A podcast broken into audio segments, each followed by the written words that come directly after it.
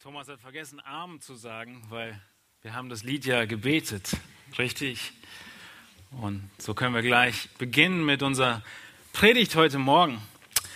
Wir haben zwei Absolventen in der Gemeinde in den letzten Wochen, die ihren Mastertitel bekommen haben. Äh, ein Studium mit vielen Jahren Investition. Und so ein bisschen ist es oftmals das Ende. Nun, es gibt natürlich, geht natürlich immer noch weiter. Ja, man kann auch mehrere Doktortitel noch machen. Es ist, es ist nie ein Ende, aber ein großes Etappenende.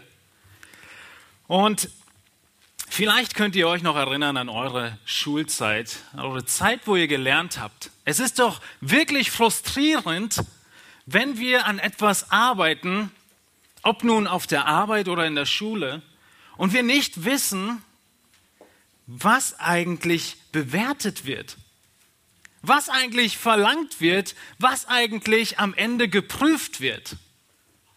Vom Lehrer, vom Dozenten, vom Chef. Es ist frustrierend, wenn wir nicht wissen, worauf es wirklich ankommt und nur so eine, so eine grobe Richtung haben. Mach mal was. Ich bin mir sicher, diese beiden könnten das bestätigen. Eigentlich kennen wir das alle. Es ist von Anfang bis zum Ende unseres Lebens so. Als kleines Kind müssen wir den Kindern oder als kleines Kind muss man wissen, was von einem erwartet wird. Das kleine Kind möchte wissen, was es zu tun hat. Der Erstklässler, er muss wissen, es muss ihm gesagt werden, wofür er gelobt wird und wofür er getadelt wird. Und wenn wir uns nochmal zurückerinnern an die ferne Schulzeit, es waren doch die besten Tests, in denen der Lehrer eine Woche vorher gesagt hat, was er prüfen wird. Richtig? Da konnte man wenigstens konkret und gezielt sich darauf vorbereiten. Und wir haben vor zwei Wochen Offenbarung 5 angeschaut. Wir waren in Offenbarung 5 und haben gesehen, wo diese Welt am Ende hinführt. Wir haben Christus gesehen als das geschlachtete Lamm, was in der Mitte des Himmels auf dem Thron stand, lebend. Und es hat die Herrschaft der Welt als Erbe entgegengenommen von seinem Vater. Wir haben gesehen, wo es hingeht. Wir haben gesehen, dass Christus im Zentrum am Ende ist. Und obwohl die Offenbarung 5 nicht wirklich Teil der Kolosser-Serie war, passt es sehr gut zusammen. Auch die anderen Predigten von den letzten Wochen.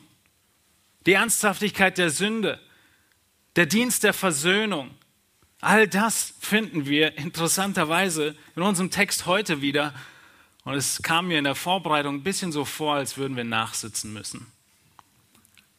Wir müssen es nochmal hören. Die Frage heute Morgen ist, worauf muss ich mich als Gläubiger konzentrieren, damit ich am Ende vor Gott dastehe und von ihm gelobt werde und nicht getadelt werde? Worauf muss ich mein Augenmerk setzen? Worauf muss ich achten? Was darf ich nicht verpassen als Hauptpunkt meines Lebens? Das ist die Antwort, die unser Text heute Morgen in Kolosser 1 gibt. Wir werden die Frage beantworten, was macht am Ende deines Lebens den Unterschied? Den Unterschied auf die Frage, wie wirst du vor Gott stehen?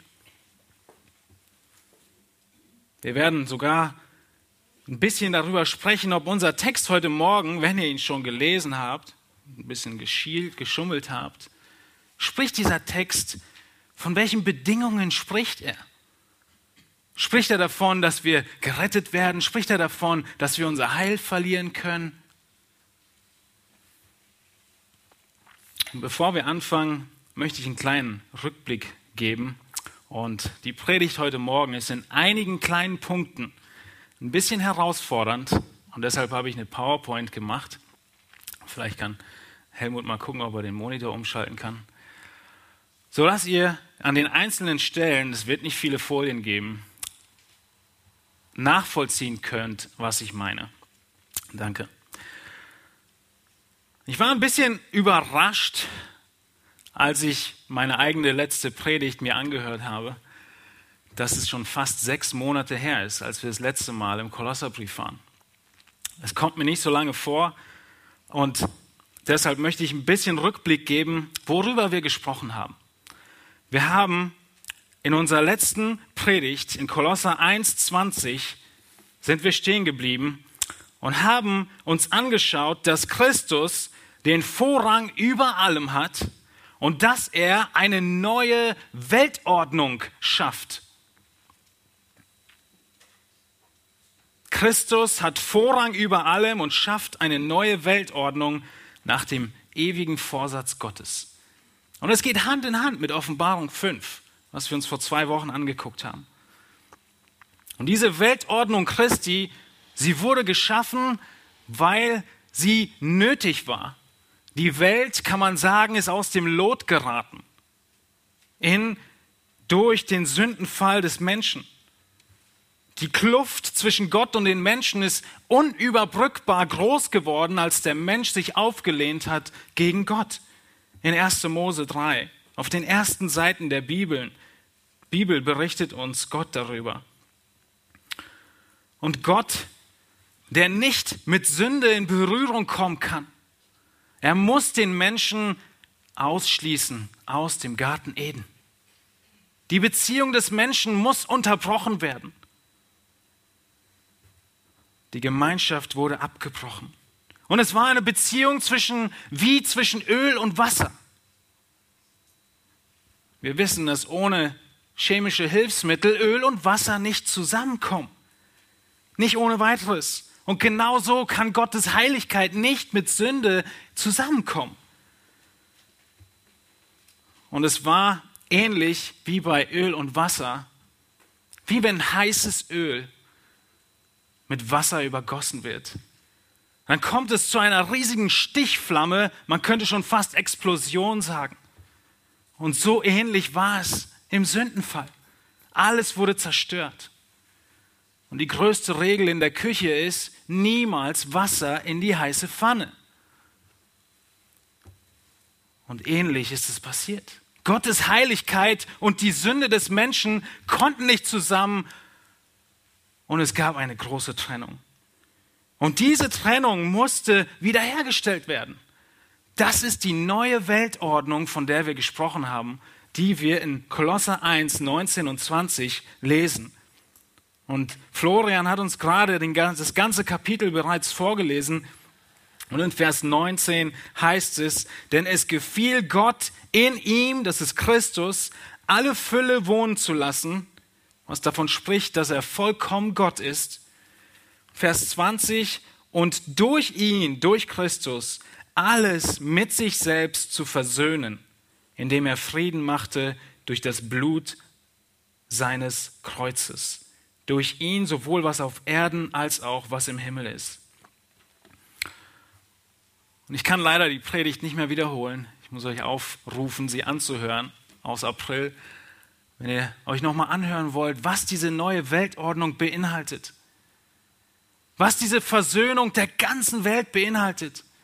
Aber es ist ein neues Zeitalter, was mit Christus begonnen hat und Paulus hat bis zu diesem Punkt von diesem universellen neuen Weltordnung gesprochen.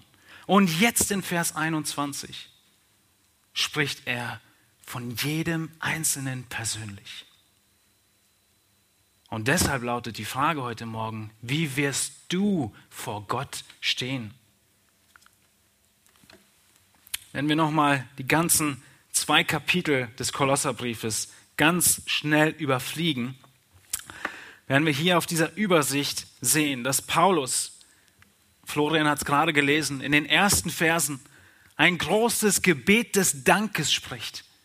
Er preist Gott für alles, was Gott in den Kolossern getan hat, für ihren Glauben, ihre Liebe, ihre Hoffnung und die Früchte. Danach in Vers 9 betet Paulus um Wachstum im Leben der Kolosser. Er möchte, dass sie weiter wachsen zur Erkenntnis hin. Und ihr werdet sehen, wie diese Konzepte heute im Text in den zwei Versen wiederfinden, wieder aufkommen. Man könnte sagen, dass Paulus in Vers 15 einen Einschub einschiebt. Paulus spricht über Christus und er wechselt das Thema und spricht nur noch über Christus. Er zeigt, wie erhaben Jesus Christus, der Sohn Gottes, über allem ist. Über die Schöpfung und über die Gemeinde. Und dann zeigt Paulus in diesem Abschnitt, den wir uns heute angucken, das Ziel der Versöhnung Christi auf. Wozu, zu welchem Zweck hat Christus die Welt und die einzelnen Menschen, besser gesagt, die Individuen mit sich versöhnt. Danach geht Paulus weiter, soweit hat Florian noch gelesen und beschreibt, wie die Erhabenheit Christi sich in seinem eigenen Dienst auswirkt. Und dann in Kapitel 2 spricht er davon, dass er große Sorge hat um die Kolosser. Eine große Sorge, dass die Kolosser einen Kampfpreis verlieren, dass sie beraubt werden von jemandem. Und die Gedanken dazu, zu diesem Thema von Kapitel 2, beginnen in unserem Predigtext heute Morgen. Wir werden uns die ersten beiden Punkte, die ihr auf dem Wochenblatt findet, relativ zügig anschauen, weil es mehr oder weniger Wiederholung ist. Paulus greift zurück auf Vers 14. Die Frage, die wir beantworten wollen, ist, wie werden wir vor Gott stehen? Und ich möchte euch drei Antworten geben. Es sind aber auch drei Fragen. Vielleicht habt ihr gemerkt, dass hinter diesem kleinen Satz immer ein Ausrufezeichen und ein Fragezeichen ist. Weil ich kann nicht entscheiden, ob dieser Punkt in deinem Leben zutrifft oder noch nicht. Aber wenn du ein Kind Gottes bist und in der Heiligung lebst, mit Christus lebst, an ihm dran bist, wie an deiner Rebe, wie der Weinstock an der Rebe, dann treffen die drei Punkte auf dich zu. Wenn nicht, dann sind die Fragezeichen die Fragen, die du dir stellen musst. Das erste ist, dass Paulus wiederholt und aufzeigt, dass wir unwürdige Nutznießer der Gnade Gottes sind. Und Paulus zeigt den Vergangenheitsaspekt auf, was gewesen ist im Leben der Kolosser. In Vers 21 heißt es, auch euch, die ihr einst entfremdet und feindlich gesinnt wart in den bösen Werken. In diesen ersten Worten macht Paulus deutlich, dass die Kolosser vollkommen unwürdig sind. Wenn sie vor Gott stehen werden, dann sind sie vor Gott als unwürdige Nutznießer. Und Paulus macht sehr deutlich, dass er hier einen Kontrast einbaut. Ihr seht diese ersten Worte. Auch euch. Auch euch zu wem? Auch euch im Gegensatz zu der ganzen Welt, die er versöhnt hat, im allgemeinen Sinn hat er auch euch im speziellen Sinn versöhnt. Und das beschreibt er jetzt. Er beschreibt nicht mehr die Welt, sondern er beschreibt die Kolosser persönlich. Er beschreibt uns persönlich. Und mit diesem, mit diesem Anfang des Satzes greift Paulus zurück zu Vers 14. Ich habe vorhin gezeigt, dass diese Verse dazwischen, 15 bis 20, wie so ein Einschub sind. Und in Vers 12 bis 14 hat Paulus schon davon gesprochen, wo er sagt, indem ihr dem Vater Dank sagt, der uns tüchtig gemacht hat, teilzuhaben am Erbe der Heiligen im Licht. Er hat uns errettet aus der Herrschaft der Finsternis und hat uns versetzt in das Reich des Sohnes seiner Liebe, indem wir die Erlösung haben durch sein Blut, die Vergebung der Sünden. Und ihr merkt, dass diese Brücke von Vers 12 zu Vers 21 thematisch da ist.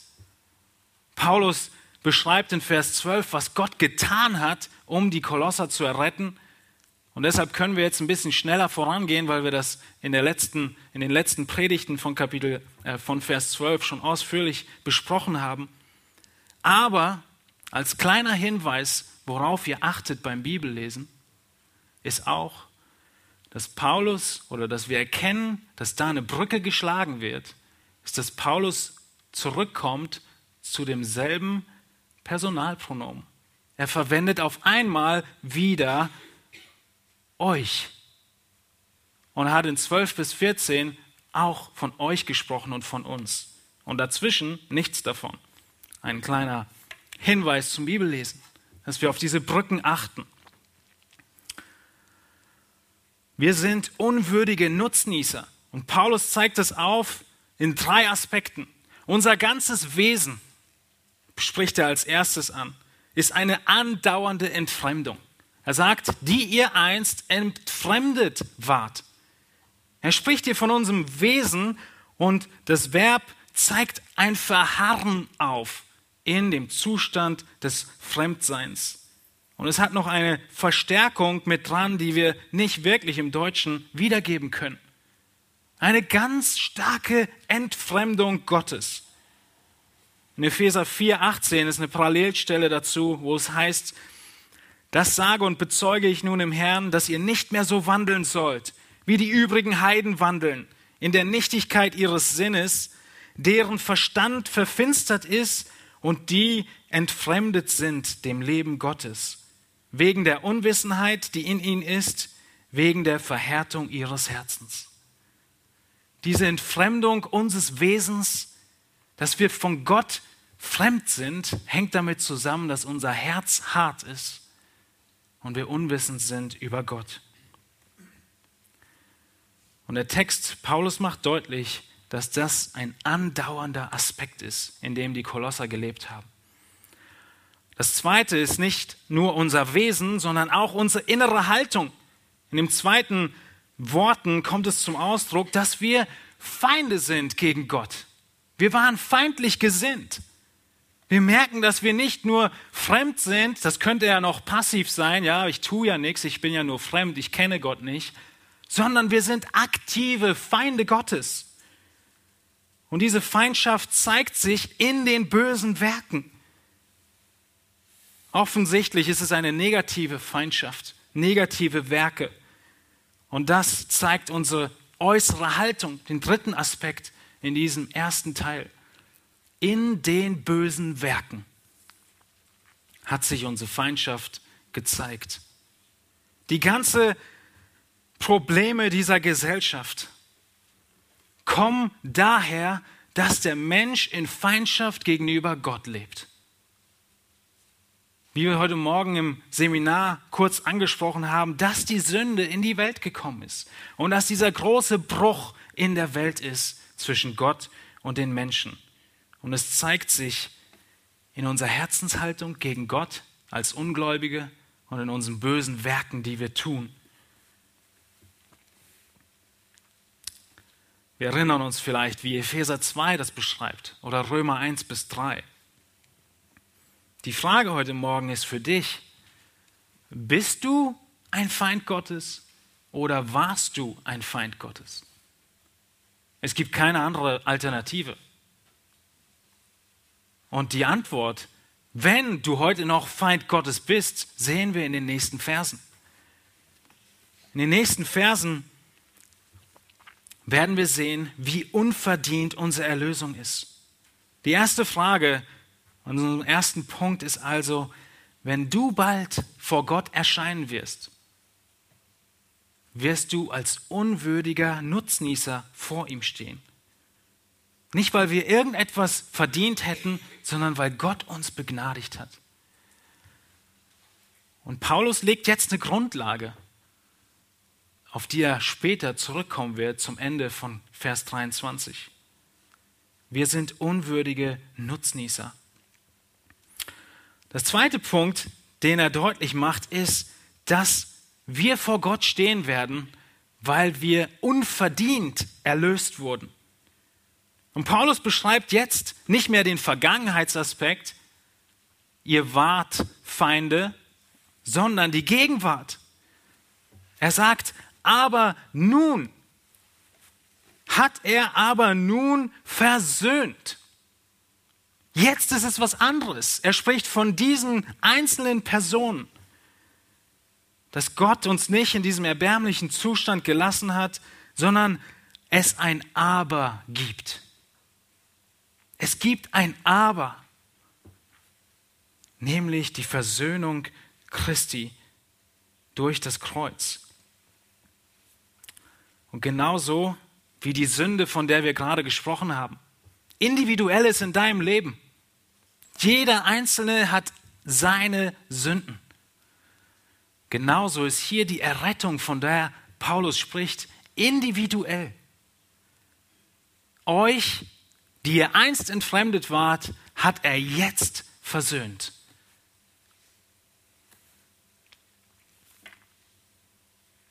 In Kolosser 12 hieß es, was ich gerade schon gelesen habe. Wie sah diese Versöhnung aus? Der Vater hat alles gemacht. Und deshalb sollten wir ihm danken. Das war das Thema in Vers 12 bis 14.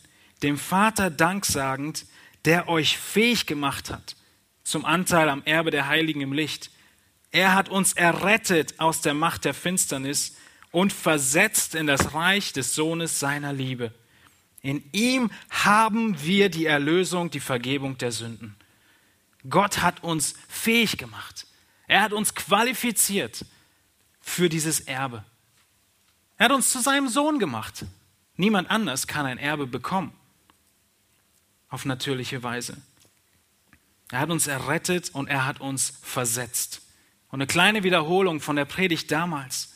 Dieses Versetzen ist wie das Versetzen der großen, mächtigen Könige der Vergangenheit, wo sie ganze Völker eingenommen haben und diese Bewohner versetzt haben, umgesiedelt haben an einen anderen Punkt, unter eine andere Herrschaft. Genau das hat Gott mit uns getan. Er hat uns aus der Tyrannei der Dunkelheit versetzt in die Herrschaft Christi ins Licht. Und diese Versöhnung, sie macht sehr deutlich, und ich muss leider sehr schnell sein, weil ich zu dem anderen Punkt kommen will, dass diese Versöhnung ein Fakt ist, nicht eine Möglichkeit. Es gibt verschiedene Arten und Weisen, wie Paulus es hätte ausdrücken können. Und er benutzt die Art und Weise, die den Fakt darstellt, ihr seid versöhnt. Und stellt euch vor, der deutsche Text macht es auch sehr deutlich. Es ist kein Zweifel. Ihr seid versöhnt. Eine reale Tatsache. Wie ist diese Versöhnung geschehen? Auch das merkt ihr, wenn ihr euch vielleicht erinnert, Wiederholung von Paulus. Aber es ist so wichtig, dass er es wiederholt. Vers 22a, in dem Leib seines Fleisches durch den Tod. Gerade vorher hat er davon gesprochen, dass er Frieden gemacht hat in Vers 20 durch das Blut seines Kreuzes.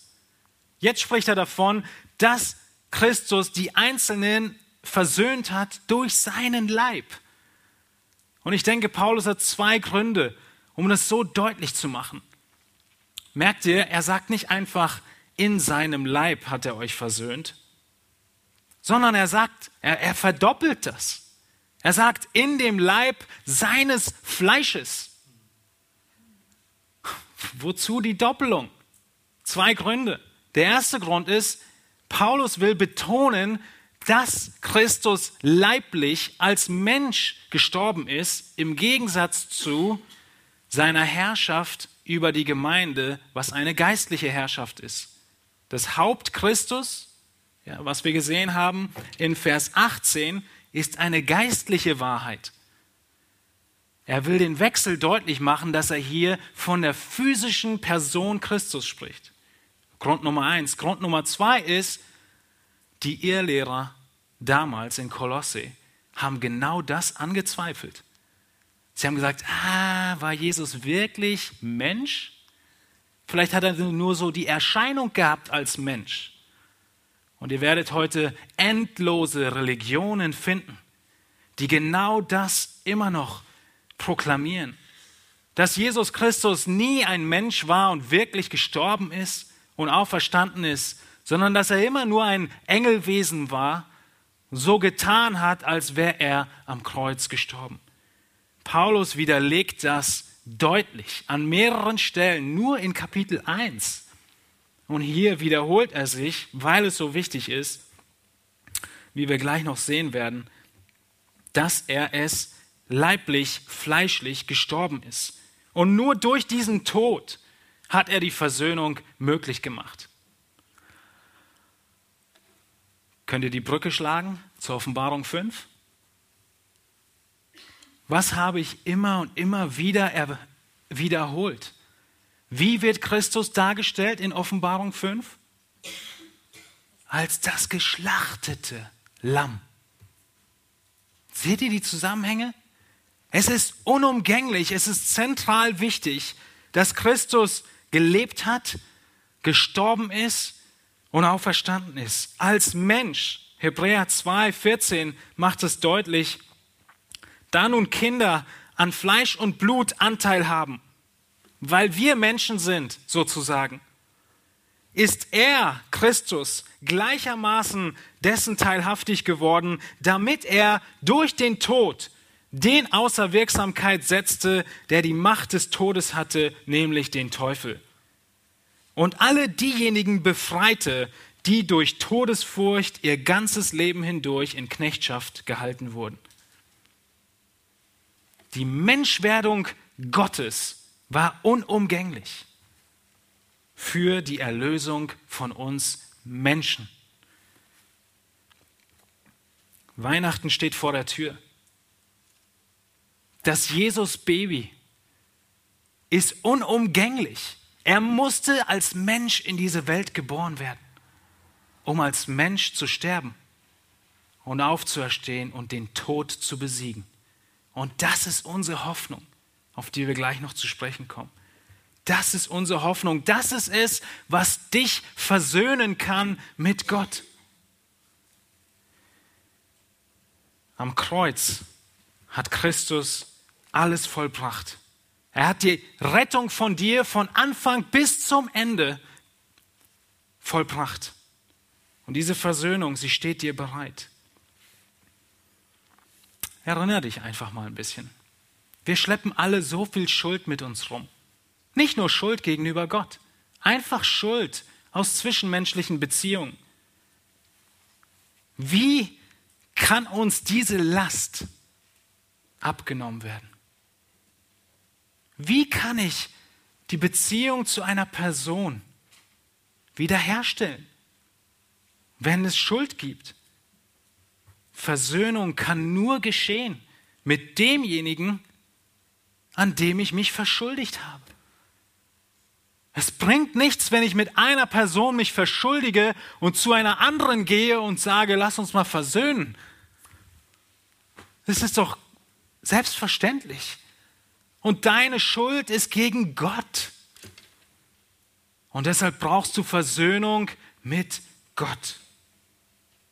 Und diesen großen Tausch bietet Christus heute an. Zwei Gründe, wie wir vor Gott stehen werden. Wir werden vor Gott erscheinen, oder wenn wir bald vor Gott erscheinen, dann werden wir vor ihm stehen als unwürdige Nutznießer. Nicht, weil wir irgendetwas verdient haben, sondern weil er uns begnadigt hat. Und zweitens werden wir aus unverdienter Erlösung vor Gott stehen, weil Christus an unserer Stelle gestorben ist, nicht im Grab geblieben ist, sondern auferstanden ist. Ausrufezeichen, Fragezeichen. Trifft das auf dich zu?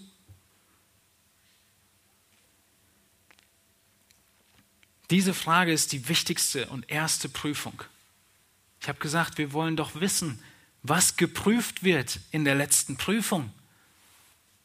Das ist das Erste und Wichtigste. Hast du die Vergebung der Sünden durch Jesus Christus? Ja oder nein? Wenn ja, dann kommen wir zum dritten Punkt. Und er ist äußerst wichtig und der größte Teil der Predigt für alle von uns, die an Christus glauben. Nämlich die Frage oder die Aussage, in wundervoller Pracht werden wir vor Christus stehen. Und hier ist das Fragezeichen noch einiges größer. Für jeden von euch, der sich sagt, ja, ich glaube an Gott. Die Frage ist, wie schön, wie wunderbar, wie prächtig wirst du vor Gott erscheinen? Und das möchten wir uns angucken in dem letzten Teil der Verse. Paulus nennt jetzt ein Ziel. Er nennt ein Ziel für die Versöhnung. Und dieses Ziel lautet, um euch heilig und tadellos und unverklagbar darzustellen vor seinem Angesicht. Hört sich das nicht wunderbar an? Wir werden, so hört sich's an, heilig, tadellos und unverklagbar vor Christus stehen. Das ist das Ziel, was Christus mit deiner Versöhnung hatte, um dich vollkommen vor sich hinzustellen. Und wir werden uns die einzelnen Worte ein bisschen anschauen hier.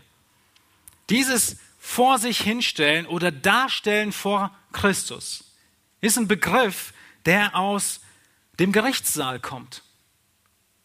Wenn der Angeklagte vor den Richter gestellt wird, er wird vor Gericht gestellt. So werden wir vor Christus dargestellt werden.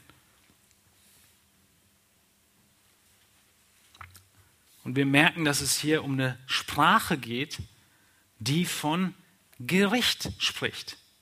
Und wir werden gleich sehen, dass es nicht nur das eine Wort ist, was von Gericht spricht, sondern alle Worte. Paulus hat extra dieses Wort benutzt, dass wir vor Christus hingestellt werden, weil er unsere Gedanken auf das Preisgericht vor Christus wenden möchte. Wir werden vor Christus stehen und es wird einen Unterschied machen, zuallererst, ob du an Christus glaubst oder nicht glaubst. Aber all diejenigen, die an ihn glauben, wird es auch einen Unterschied machen, wie du dein Leben geführt hast, wie du dein Leben gelebt hast. Welche Fragen kommen in der letzten Prüfung? Paulus zeigt uns, worauf wir achten müssen, wenn wir am Ende Lob von Gott empfangen möchten. Und das sehen wir gleich in den letzten Teil von Vers 23.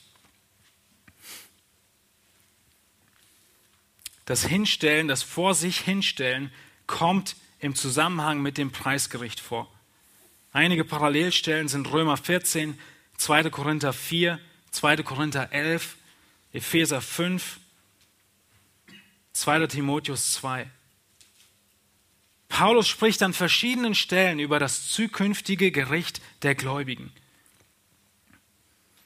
Und er, jeder von uns wird vor Christus gestellt werden. Das ist nicht ein, ich sehe jemanden im Vorbeigehen sondern das ist ein in die Augen schauen, was Paulus hier ausdrückt. Wir werden vor Christus stehen, eins zu eins vor dem Richter der Welt und uns vor ihm verantworten für das, was wir getan haben. Und dieses vor sich hinstellen, dieses Wort wird immer verwendet, wenn Paulus das zukünftige Gericht der Gläubigen im Sinn hat. Aber wie werden wir dargestellt werden? Wir werden heilig sein, wir werden tadellos sein, wir werden unverklagbar vor ihm stehen. Ist das nicht eine unglaublich herrliche Botschaft? Heilig ohne Sünde werden wir dastehen, obwohl wir doch eigentlich Sünder sind. Tadellos werden wir vor ihm stehen, obwohl wir doch eigentlich so viel hätten, was getadelt werden müsste. Und unverklagbar ist wieder Gerichtssprache. Ihr kennt das, eine Anklage. Und für uns wird es keine Anklage geben, weil Christus unsere Schuld getragen hat.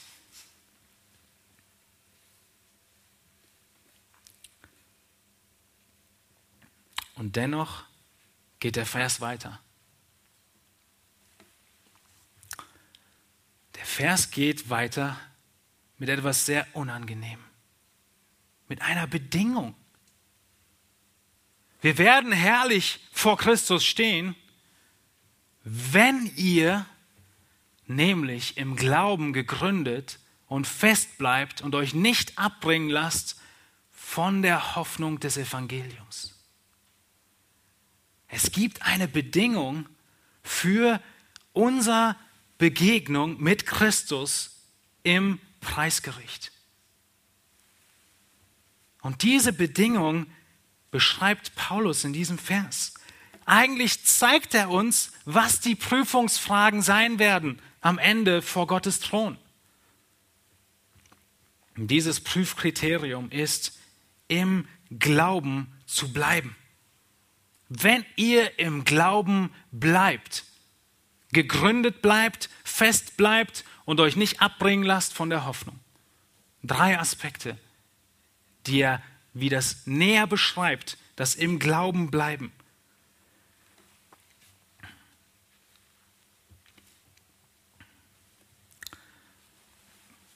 Vielleicht erinnert ihr euch von dem, was Florian gerade eben gelesen hat, dass diese Themen Glauben, Hoffnung und das Evangelium, genau diese Themen von Vers 23 sind in den ersten Versen des Briefes schon vorgekommen. Da hat Paulus gedankt dafür, dass das Evangelium zu den Kolossern gekommen ist, dass sie geglaubt haben und dass sie Hoffnung haben. Richtig? In Versen 4 bis 6. Und jetzt bringt er das Thema wieder auf, macht es aber zu einer Bedingung für die verherrlichte Darstellung vor Christus. Wir müssen eine wichtige Frage be beantworten, die die Kommentatoren zu diesem Text und vielleicht auch ihr zu diesem Text ein bisschen durcheinander bringt. Und das ist die Frage, ob dieser Text davon spricht, dass unser Heil verloren geht wenn diese Bedingung von Vers 23 nicht zutrifft? Oder was sonst damit gemeint ist? Und die Frage bezieht sich darauf, ob sich dieses Wenn, diese Bedingung, bezieht sie sich auf die Versöhnung? Dann würde es bedeuten, Christus hat dich versöhnt, wenn du noch das und das machst. Oder bezieht sich diese Bedingung auf das Darstellen vor Christus? Bezieht sie sich darauf, wie wir im Preisgericht vor Christus stehen? Und diese zwei, Kommentar, äh, diese zwei Varianten sind teilweise überhaupt nicht beachtet worden. Und Leute haben einfach nur gesagt, es bezieht sich auf Versöhnen und unser Heil ist verlierbar.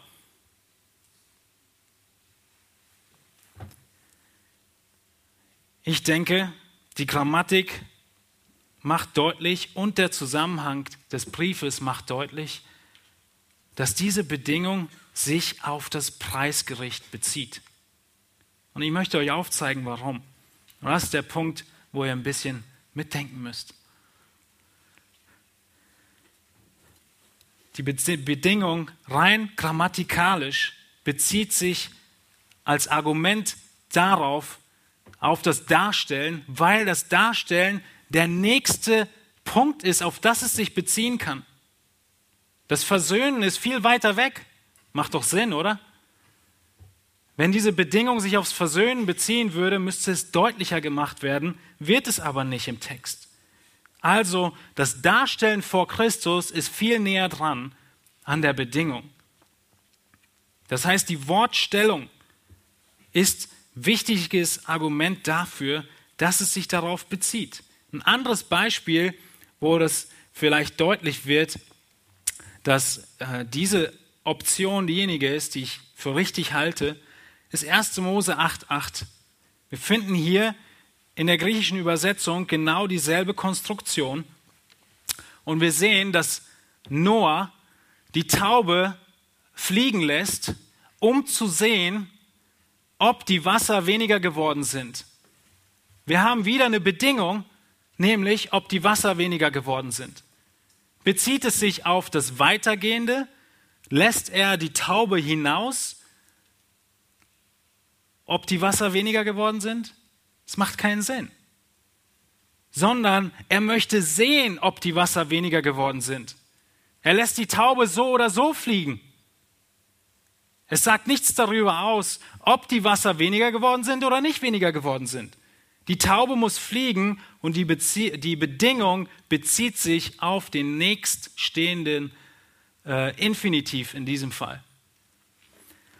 Ein Argument, das viel wichtigere Argument oder viel stärkere ist aber der ganze Zusammenhang vom ersten Kolosserbrief. Oh, das waren die zwei Varianten.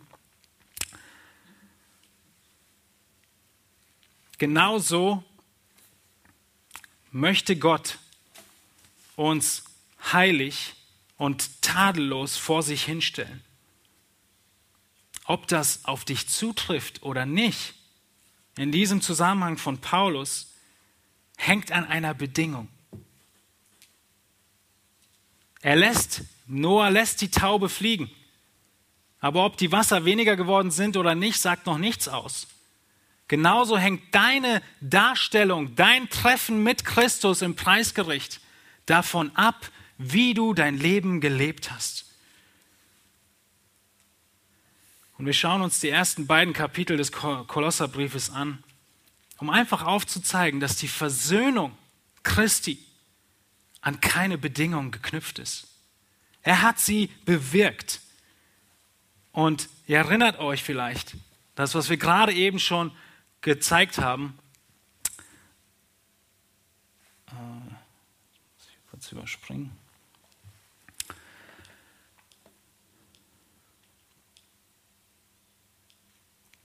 Dass Paulus dankt für den Glauben, die Liebe und die Hoffnung.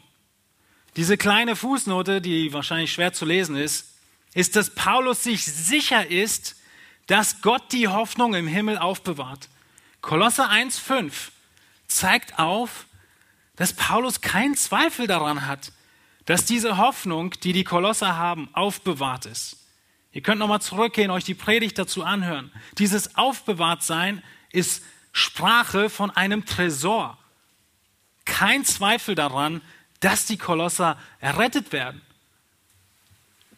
Dann betet Paulus um Wachstum.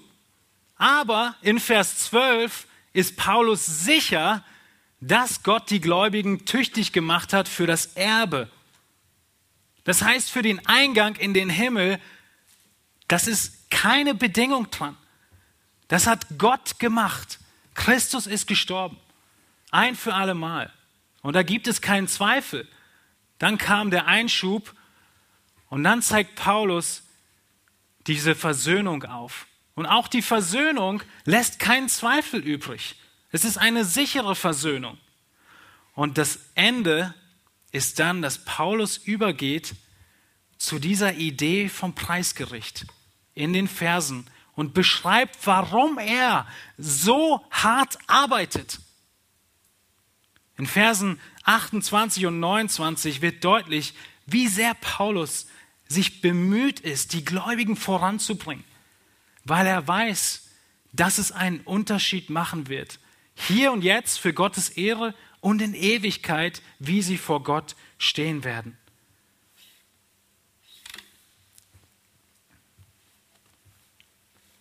Paulus hat in dem ganzen Kolosserbrief keinen Zweifel daran, dass die Kolosser nicht gerettet werden, sondern er kämpft darum, dass die Kolosser abirren.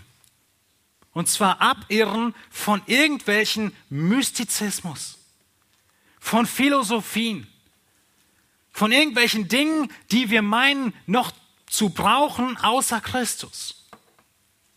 Und ihr denkt vielleicht, das kann doch niemals passieren, dass man auf solche Gedanken kommt. Oh doch, da kommt auf einmal die Sabbatfrage rein. Da kommen auf einmal Punkte und Leute, die sagen, du musst noch etwas tun, um gerettet zu werden. Und das ist der Punkt, den Paulus so deutlich macht im Kolosserbrief und sagt, nein, Christus ist genug. Und diese Idee kommt nicht nur in 1.28 wieder auf, was ich gerade schon gesagt habe, sondern auch in Kapitel 2, in den Versen 5 bis 7, spricht Paulus wieder darum, dass er kämpft, dass die Kolosser im Glauben feststehen. Und dann dieser Schlüsselvers, auf den ich aufgebaut habe, in Vers 18. Denn um den Kampfpreis soll euch niemand bringen. Paulus spricht von etwas, was auf dem Spiel steht. Er benutzt Sprache von, diese Irrlehrer berauben euch. Diese Irrlehrer bringen euch um den Kampfpreis. Meint damit aber nicht das ewige Leben, sondern die Belohnung vor Christus, die Darstellung vor Christus.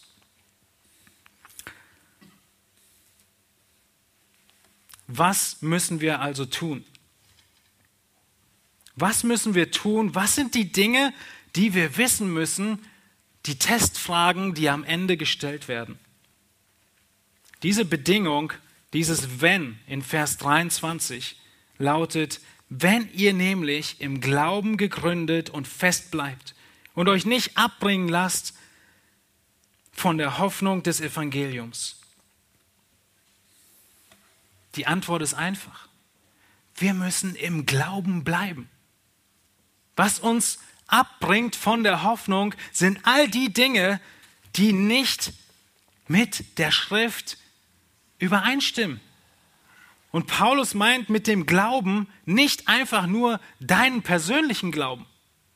Immer wenn Paulus den persönlichen Glauben der Kolosser meint, dann schreibt er auch hin, euren Glauben. Könnt ihr mal darauf achten, wenn ihr den Kolosserbrief lest. Hier schreibt er, definitiver Artikel, den Glauben. Was bedeutet, dass er die ganze Glaubenslehre meint. Wir müssen im Glauben bleiben in allen Aspekten, die dazugehören. Und das ist nicht nur irgendeine Möglichkeit, sondern das ist die einzige Möglichkeit. Diese Konstruktion der Bedingung macht deutlich, dass wenn wir im Glauben bleiben, das, was vorher gesagt wurde, zu 100 Prozent zutrifft. Nämlich, dass wir tadellos und heilig vor ihm stehen. Das heißt, wir müssen im Glauben bleiben. Wir müssen kontinuierlich ausharren und in der Glaubenslehre als Ganzes bleiben. Und diese Bedingung, die Paulus setzt, sie weckt uns doch auf, oder? Sie lässt uns aufmerken und sehen, was? Ich muss irgendetwas tun, wenn ihr das und das tut? Und genau deshalb benutzt Paulus diese Bedingung um die Kolosser aufzuwecken, um sie aufzurütteln. Und das, was er ihnen auch anders sagen könnte, einfach nur bleibt im Glauben, formuliert er in eine Bedingung, damit wir aufhorchen und merken, wie wichtig es ist und wie viel auf dem Spiel steht, wenn wir da Kompromisse eingehen. Und dieses Bild, was Paulus hier zeichnet, ist wie ein festes Fundament, ein großartiges Gebäude, im Glauben gegründet und fest bleibt und euch nicht abbringen lasst von der Hoffnung des Evangeliums. Egal wie groß die Stürme und das Unwetter werden, wir halten fest. Das ist so ähnlich wie wenn der Trainer in der Halbzeitpause seine Spieler zusammenholt und ihnen sagt, wir gewinnen 100 Millionen und die Anerkennung der ganzen Zuschauer und Fans, wenn ihr wirklich so weiterspielt und nicht müde werdet. Nur weil der Trainer diese Bedingung formuliert, hat er die Aufmerksamkeit von den Spielern und er kann dann seine Korrekturen geben. Dasselbe macht Paulus. Er greift die Aufmerksamkeit auf und die Korrekturen an die Kolosser Sie folgen in den nächsten Versen, in den nächsten Kapiteln. Und ähnlich zu diesem Konzept vom Preisgericht sehen wir das in 2. Korinther 5. In Vers 10 heißt es, wir müssen alle vor dem Richterstuhl Christi offenbar werden. Und das sind die Gläubigen. Damit jeder empfange, was er durch den Leib vollbracht hat, dementsprechend, was er getan hat, es sei Gutes oder Böses. Und auch da macht der Text deutlich, dass ein Christ Gutes und Böses tun kann und er wird entsprechend belohnt oder getadelt werden. Es ist nicht Böses im Sinne von äh, Sünde, sondern Schlechtes. Auch Sünde ist schlecht, natürlich. Aber es ist möglich für einen Christen, so oder so zu leben. Und Paulus möchte, dass die Kolosser und wir heute vollkommen, untadelig und makellos vor Gott stehen werden. Und das werden wir garantiert, wenn wir im Glauben bleiben und an ihm festhalten. Und zwar an der Hoffnung des Evangeliums. Und diese Hoffnung, die Paulus hier beschreibt, baut sich auch im ganzen Brief, im ganzen Versen mit auf. Ihr seht die Parallele in den Versen 4 und 5. Jetzt fordert er sie auf, im Glauben zu bleiben und festzuhalten an der Hoffnung, nämlich die Hoffnung, die sie gehört haben im Evangelium. Genau dasselbe hat er zu Beginn des Briefes gesagt. Ich danke Gott für euren Glauben, weil ihr eure Hoffnung auf das Evangelium gesetzt hat, habt. Das heißt, diese drei Aspekte gehen Hand in Hand zusammen und sind nicht zu trennen. Worauf wir fokussiert sein müssen, ist unser Glaube der zeigt sich in der Hoffnung. Wir dürfen uns nicht wegbewegen lassen von der Hoffnung, die wir haben. Und diese Hoffnung, die wir haben, haben wir in den ersten Minuten der Predigt genannt. Gott hat uns versöhnt. Er hat uns gerettet. Und indem wir darauf hinschauen, werden wir ein anderes Leben führen. Wir werden ein Leben führen, was ausgerichtet ist auf die Ewigkeit. Und das Ganze ist Fundament, äh, äh, gegründet auf die Botschaft des Evangeliums. Und diese Botschaft des Evangeliums sagt Paulus, die ihr gehört habt, Ende von Vers 23, die verkündigt worden ist in der ganzen Schöpfung, die unter dem Himmel ist und dessen Diener ich, Paulus, geworden bin. Paulus hat eine große Aufforderung. Und das ist, an dieser großartigen Hoffnung festzuhalten und sich nicht davon abzubewegen. Wir sehen, dass in allem Gott der Aktive ist. Gott ist es, der uns qualifiziert für das Erbe, der uns errettet, der uns fähig macht. Und dann gibt es eine Bedingung. Und diese Bedingung ist eine Bedingung, zu der Paulus große Zuversicht hat dass jeder Gläubige sie erfüllen wird. Es ist nicht eine Bedingung, die total außer Acht lässt, nun, bleibst du jetzt im Glauben oder nicht, 50-50. Er ist schon überzeugt davon, dass sie im Glauben bleiben, aber es ist trotzdem eine echte Bedingung. Wir müssen im Glauben bleiben. Und wir haben oft nicht vor Augen, wer wir in Christus sind was Christus für uns getan hat. Und deshalb missachten wir, was das Ziel in unserem Leben sein muss, worauf wir hinleben. Und lassen uns ablenken von irgendwelchen Spielereien, von irgendwelchen Philosophien. Was wäre, wenn dies und jenes und du kannst es sogar mit biblischen Wahrheiten machen? Und es ist trotzdem ein Ablenken von dem, was wirklich die Schrift sagt. Ein Argument, wo du einfach nur philosophierst und keine Schriftstelle geben kannst, ist am Ende Philosophie. Genauso die Mystik, dass du von irgendwoher noch mehr Wahrheit brauchst, noch mehr Weisheit brauchst, noch irgendetwas anderes. um Christus besser zu dienen. Oder das Gesetz, was Paulus auch ansprechen wird, dass du meinst, du musst irgendwelche Gesetze halten. All diese Dinge gehören nicht zu dem im Glauben bleiben. All diese Dinge sind irgendwie Teile, die dazukommen, die menschgemacht sind und man sagt, du musst noch das und das haben, du musst noch das und das machen, um im Glauben zu bleiben. Wir müssen aktiv sein, um uns von Gott umgestalten zu lassen. Macht das Sinn? Wir müssen aktiv sein, um uns von Gott umgestalten zu lassen. Es ist ein Konzept, was wir nicht erklären können. Wir müssen alles tun und am Ende wird Gott es tun. Durch uns. Aber wir können nicht passiv sein.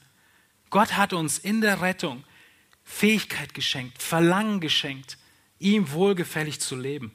Und das müssen wir tun. Deshalb formuliert Paulus eine Bedingung. Das ist der Test deines Lebens am Ende. Wie zentral war die Hoffnung in deinem Leben? Wie sehr hat sich dein ganzes Leben an dieser Hoffnung ausgerichtet? Jede einzelne Entscheidung deines Tages. Wisst ihr, was ein Aspekt ist oder ein Gedanke, wie das deutlich und sichtbar wird in vielen reifen Gläubigen? Wo man sich denkt, man spricht ja immer nur von ein und demselben. Immer nur Christus, seine Rettung, unsere Unwürdigkeit. Und genau das ist es, dass wir nichts anderes zu verkündigen haben als Christus. Und es ist so deutlich, wenn ihr ganz alte Leute beten hört. Oder ganz reife, studierte Bibellehrer und Prediger. Wofür beten sie?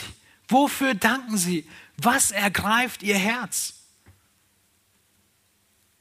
Es ist immer noch die eine alte, in Anführungsstrichen, Wahrheit der Hoffnung Christi. Und es wird sich nicht ändern. Es wird keine neue Botschaft geben, es kommt nichts dazu. Und das ist die Frage in deinem Alltag. Dreht sich alles um diese Hoffnung? Entscheidungen, Dank, Vergebung, Versöhnung zwischen den Menschen. All diese Dinge müssen wir vor Augen haben. Und diese Dinge sind es, die Gott am Ende fragen wird. Und das Ziel ist, was wir gelesen haben, dass er uns untadelig und heilig vor sich hinstellt. Ich möchte dich einfach herausfordern, dass du dir diese Fragen stellst. Wie sehr bin ich im Glauben? Wie sehr ist die Hoffnung Zentrum meiner Gedanken? Wie sehr richte ich alles danach aus, was Christus für mich getan hat? Lasst uns zum Abschluss beten, dem Herrn danken dafür. Ihr dürft gerne, wenn ihr möchtet, äh, mitbeten und ich bete zum Abschluss und wir können auch daran denken, dass wir gleich genau das uns erinnern werden, wenn wir das Abendmahl feiern. Dass Christus für uns gestorben ist an unserer Stelle und uns Leben geschenkt hat.